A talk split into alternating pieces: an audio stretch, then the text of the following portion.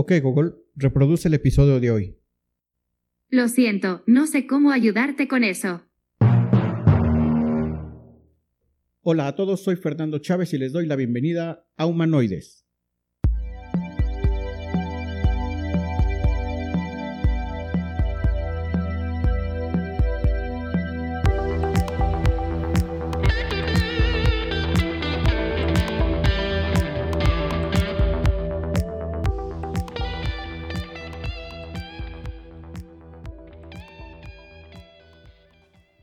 Gracias por tu presencia en este episodio de Humanoides.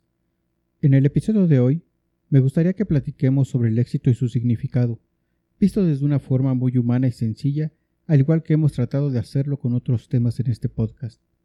Al final del episodio, podrás tener una visión más amplia de lo que significa ser exitoso, para que de esta forma puedas aplicarla en cualquier situación de vida, proyecto o emprendimiento en el que te encuentres. Me parece que la necesidad de sentirse exitoso es algo inherente al ser humano. Todos de alguna manera buscamos destacar en cualquier área que nos desarrollemos. Mientras que para algunos el éxito es una consecuencia, para otros es, como ya lo decíamos, una necesidad y para muchos otros una obsesión.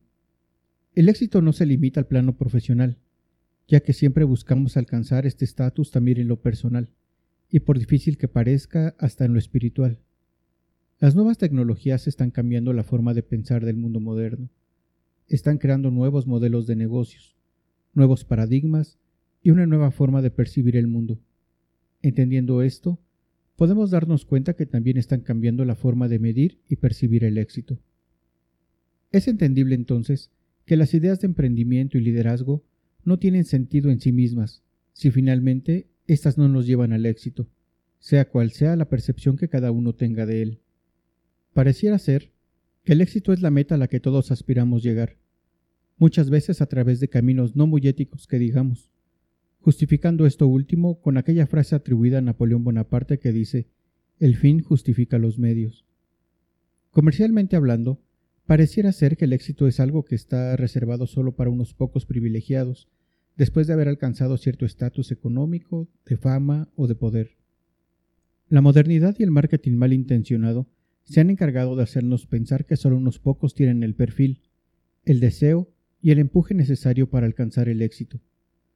Lograr el éxito parece ser, hoy en día, la única forma de encontrar la felicidad. Veamos a dónde nos lleva la reflexión de hoy. Hay muchas definiciones de éxito, la mayoría asociadas a la obtención de algún premio o recompensa material. Se suele decir que alguien es exitoso porque tiene dinero, porque tiene fama o porque ha logrado el reconocimiento de cierto sector de la sociedad. Otras definiciones menos pretenciosas definen al éxito como el simple hecho de poder hacer algo que nos gusta, es decir, obedecer y atender a un llamado vocacional. Según la Real Academia Española, el éxito es definido a través de tres acepciones. La primera es el resultado feliz de un negocio. La segunda, la buena aceptación que tiene alguien o algo. Y la tercera, es el fin o la terminación de un negocio o asunto. Con estas acepciones, podríamos crear ya una definición simple. Podemos entender entonces al éxito como una consecuencia que nos brinda aceptación y felicidad. Si bien esta definición es bastante sencilla, puede tener muchos significados, ya que cada persona tiene una concepción muy subjetiva de lo que son la aceptación y la felicidad. Y es justo ahí donde viene la dificultad para sentirnos exitosos, porque muchas de las veces queremos medir nuestros niveles de aceptación y felicidad comparándolos con los de las otras personas. Al inicio del episodio hablábamos de las nuevas tecnologías y de los nuevos paradigmas. En ese sentido pienso por ejemplo en los youtubers o en los influencers, que miden su nivel de éxito de acuerdo al nivel de suscriptores que tienen en sus canales. De hecho, el mismo YouTube pone o impone sus propios estándares para medir el nivel de éxito de dichos canales. Es por todos conocido que YouTube entrega un premio de plata para los canales que alcanzan los 100.000 suscriptores, un premio de oro para los que alcanzan un millón y uno de diamante para los que alcanzan los 10 millones. Y no es que esto sea malo en sí mismo. De hecho, me parece que un reconocimiento puede ser alentador. El problema que yo veo es que muchos de estos influencers hacen lo que sea necesario para obtener suscriptores. Muchos recorren a las fake news, otros a la difamación y otros a arriesgar su integridad. No han sido pocos los influencers que han perdido la vida o asesinado a alguien en busca de hacer cosas llamativas y espectaculares para lograr suscripciones. Me parece que aquí ya se comienza a distorsionar una de las acepciones que propone la Real Academia. Se pierde el sentido de terminación, porque parece que no hay fin.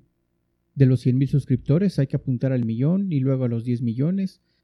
Pareciera ser una carrera que no termina. Y en cuanto al tema de la felicidad, me parece que es más que nada un culto al ego. Obviamente no es mi idea generalizar. Entiendo que es una nueva forma de ganarse la vida, que hay una competencia por temas de publicidad y monetización, pero hay tendencias que no debiéramos pasar por alto. Algo parecido sucede en las redes sociales de las personas comunes y corrientes. La aceptación es otra de las acepciones provistas por la Real Academia. Y bueno, todos hemos visto la clase de fotos, comentarios, y material que se distribuye a través de Facebook y Twitter con tal de ganar likes o followers, los cuales finalmente son utilizados para medir un falso nivel de aceptación. Con este par de ejemplos, es fácil entender por qué cada vez es más difícil sentirse exitoso en estos tiempos. Cada día se hace más complicado seguirle el paso a los estándares que nos imponen tanto la sociedad como la tecnología misma. Otra forma de definir el éxito es con aquella engañosa frase que dice que ser exitoso es hacer lo que te gusta. En principio esta frase es muy cierta. No hay nada más satisfactorio que dedicarnos a aquello que nos apasione y que en muchos casos coincide con nuestras aptitudes. Digo que esta frase es engañosa no porque sea malintencionada en sí misma, sino porque solemos interpretarla de forma incorrecta. Pensamos que si hacemos caso a nuestras preferencias o a nuestra vocación, todo será glamour y felicidad. Pero de ninguna manera es así. Siempre hay cosas que pueden no gustarnos, siempre habrá obstáculos y dificultades que superar. Muchas veces estas dificultades pueden provocar que los emprendimientos que iniciamos no lleguen a buen puerto, o que no obtengamos los beneficios esperados, y en consecuencia asumamos que no fuimos exitosos. El éxito, visto bajo esta perspectiva, es reducirlo a un camino color de rosa que nos lleva del punto A al punto B. Lo verdaderamente interesante está en aceptar y entender que dicho camino será tortuoso en muchos de los casos, y que para nada será un camino directo. Y así como el éxito no está definido simplemente por un punto de partida y otro de llegada, tampoco está definido por una receta, por pasos a seguir o por un perfil preestablecido. Tal vez por ello es que muchas personas no se sienten exitosas, porque no sienten cumplir con un perfil o con un estándar, porque no sienten haber logrado algo que despierte la admiración de los demás. Ser exitoso no está determinado por una cuenta en el banco, por propiedades, por títulos académicos, por popularidad o por poder. Estoy convencido que se puede triunfar y ser exitoso a través de los pequeños momentos y simplezas de la vida. Y no es que pretenda ignorar la parte económica y material, así como tampoco el reconocimiento social, pues en muchas ocasiones son una consecuencia, pero me parece que al final es lo menos importante. De hecho, me parece que darle más peso a la parte material puede hacernos perder el piso. Nos puede llevar a dejar de ser empáticos con los demás para centrarnos únicamente en el beneficio personal, y con ello, como ya lo mencionamos antes, a recurrir a malas prácticas con el único fin de alcanzar un objetivo no muy sano que digamos. Aquí es cuando necesitamos contar con valores fuertes, como lo platicábamos ya en un episodio previo, tanto para no caer en tácticas carentes de ética, como para darle el justo valor al éxito y a las recompensas que suelen llegar con él. Por último, me gustaría hablar del fracaso como la cara opuesta al éxito. Y es que para esta sociedad, fracasar no está permitido. Fallar o fracasar es para aquellos que son carentes de habilidad y de conocimiento. Solo fallan los débiles, los que no están dispuestos a sacrificarse como kamikazes en busca de alcanzar un objetivo. Afortunadamente la historia nos muestra que las más grandes mentes de la humanidad, los grandes científicos, pensadores o inventores, han fracasado en múltiples ocasiones antes de lograr aquel invento o aquel descubrimiento que les llevase a la cúspide. Ellos fueron los primeros en ver al fracaso no como la cara opuesta al éxito, sino como un escalón para ascender. Concibieron al fracaso como una fuente de aprendizaje.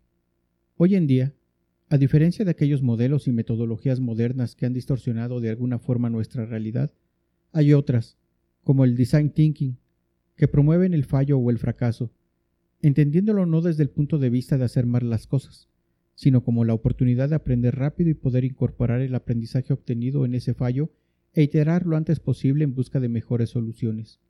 Falla rápido, falla barato. Es la máxima más utilizada en esta metodología ágil y me parece que es perfectamente adaptable a nuestra vida diaria. De esta forma podemos aventurarnos a intentar cosas nuevas, sin miedo a fracasar, ya que sumando el aprendizaje de estos pequeños tropiezos es el camino más seguro para llegar al éxito.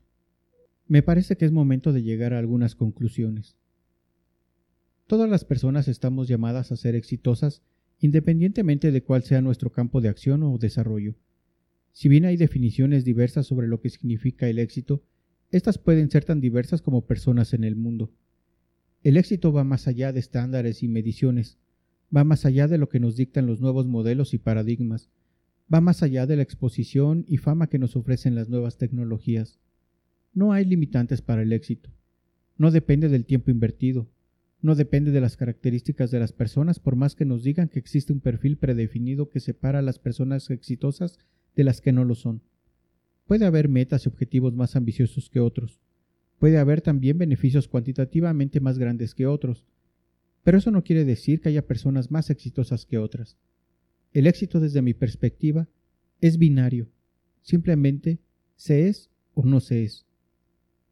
Finalmente, el camino al éxito no es ir del punto A al punto B como si se tratase de una línea recta. Lo más conveniente es concebir al éxito como aquel camino compuesto por pequeños fracasos que le dan sabor a la travesía. El éxito, al igual que la felicidad, está compuesto de pequeños momentos. La tarea de esta semana es que hagas un recuento de todos los proyectos, emprendimientos y situaciones por las que has pasado a lo largo de tu vida. No importa si consideras que aún eres demasiado joven como para tener cierto tipo de logros o experiencias. Trata de profundizar en cómo te has sentido al término de cada una de esas situaciones. ¿Te consideras exitoso? ¿Ha sido fácil? ¿Has aprendido de tus fracasos? Trata de no compararte con alguien más. Simplemente piensa si al final de algún proyecto, emprendimiento o situación de vida has obtenido la recompensa que esperabas. Y no hablo en términos materiales, sino de felicidad y satisfacción. Recuerda que el éxito es una calificación subjetiva, netamente personal. Cada uno tiene una forma de percibir y concebir el éxito. Te doy las gracias por haberme acompañado no solo en este episodio, sino en toda esta aventura que ha sido la primera temporada de Humanoides. El episodio de hoy lo elegí especialmente porque considero que este proyecto ha sido exitoso desde el primer momento. Lejos de medirlo por el número de suscriptores, reproducciones o descargas en las distintas plataformas donde se distribuye, ha sido un vehículo de aprendizaje y autodescubrimiento. Independientemente de todas las mejoras que hay que hacer en cuanto a locución, ideas, creatividad, edición y producción en general, es muy gratificante darse la oportunidad de evolucionar y encontrar nuevas formas de acercarse a las personas. Es en este tipo de proyectos cuando creo que las nuevas tecnologías, el marketing digital y las tendencias de negocios contribuyen de verdad en el crecimiento personal y profesional. Quisiera agradecer a todas las personas que han colaborado de alguna u otra forma con aportaciones, grabaciones, consejos, tips, sugerencias y porras para continuar con este proyecto. Agradezco también a las personas que han invertido parte de su tiempo en escuchar los episodios. De acuerdo a las métricas de SoundCloud, YouTube, iTunes y Spotify, además de México, algunos episodios fueron reproducidos en España, Canadá, Estados Unidos y Ecuador. Deseo sinceramente que estos episodios hayan servido para despertar un poquito el interés y la curiosidad por los temas aquí expuestos. Espero que volvamos a coincidir pronto en la segunda temporada. La intención es mudar los episodios a un espacio propio y contar con una página web dedicada exclusivamente para este proyecto.